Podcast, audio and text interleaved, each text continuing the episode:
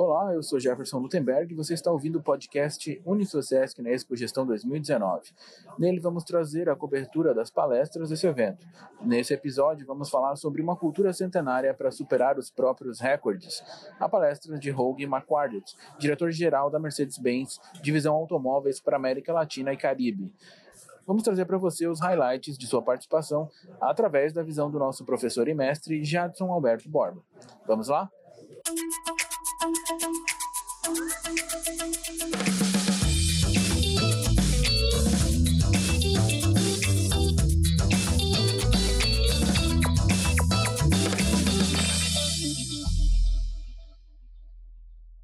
Vamos descobrir um pouco mais sobre a cultura de gestão da Mercedes. Holger Marquardt entrou no grupo Daimler em 1990. Atuou em várias funções na área de controlling de vendas. Desde 2015, é diretor-geral da Mercedes-Benz Divisão Automóveis para América Latina e Caribe.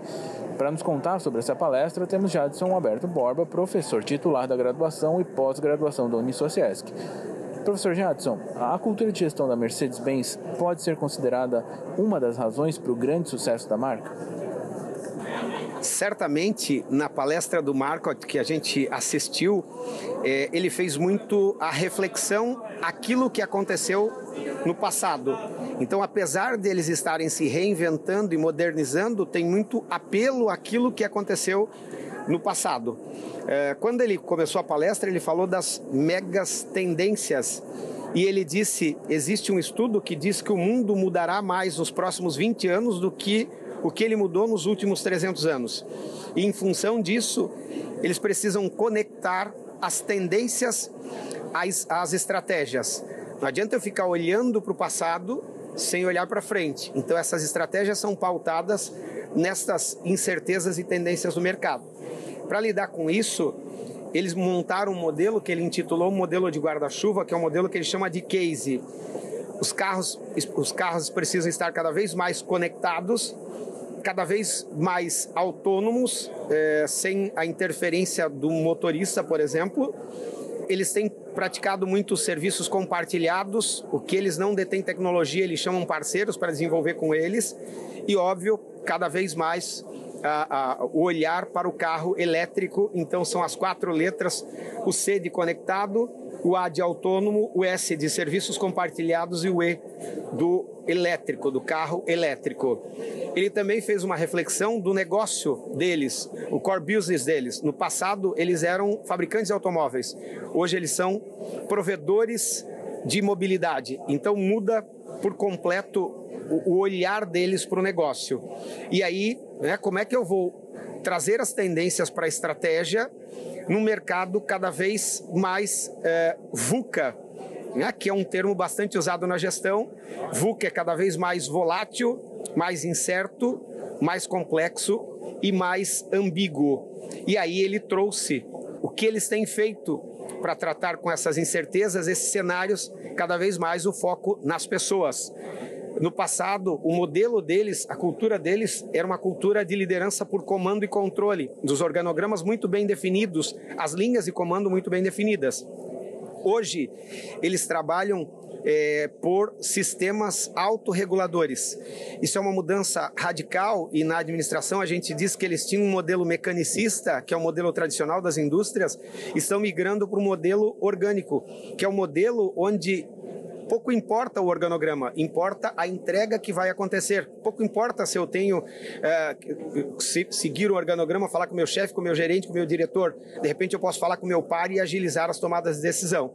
Então, as pessoas é, estão no centro uh, de todas as estratégias, do centro de todas as tendências elaboradas aí pela Mercedes-Benz. E essa cultura Mercedes, ela pode ser replicada em outras empresas? Então, se a gente comparar o modelo Mercedes-Benz com modelos, sistemas de gestão com empresas orientais, eu diria que ainda não. Eles não têm um modelo replicável em outras organizações, como aconteceu né, com empresas montadoras orientais ele citou que é extremamente importante a mudança cultural, e aí, claro, ele trouxe é, para a palestra a dificuldade de, de mudar cultura numa empresa alemã E para isso eles criaram os oito princípios de gestão, que é foco no cliente, propósito, agilidade, cocriação, e aqui foi um, um, ponto alto da palestra, porque dentro de cocriação, a exemplo do que já havia acontecido em palestras anteriores, ele traz de novo o apelo da diversidade para o desenvolvimento, né? criação compartilhada, mas com muita diversidade. O empoderamento de todos, e aí o modelo de estrutura é, de organograma, como a gente comentou, é o que, que tem beneficiado eles. É, o aspecto de queremos vencer, o espírito pioneiro em muitas das coisas que eles fazem e o aprendizado como retroalimentação para todo esse sistema. E professor, para encerrar, quais foram os pontos altos dessa palestra e quais os ensinamentos mais relevantes? Enfim, né? Pessoas são o centro das organizações. E aí ele trouxe um exemplo, né, que no passado os feedbacks para os funcionários eram dados pela chefia.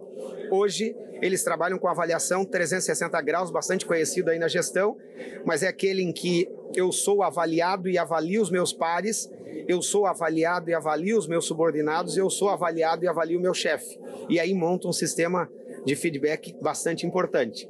E o segundo é que, a exemplo do que muitas empresas têm feito, eles têm investido cada vez mais nas incubadoras né? e eles têm criado dentro da Mercedes-Benz as incubadoras de startups, de negócios que sejam replicáveis sem a necessidade de um reinvestimento ou de um investimento muito grande.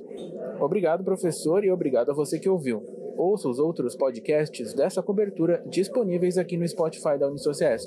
Até mais!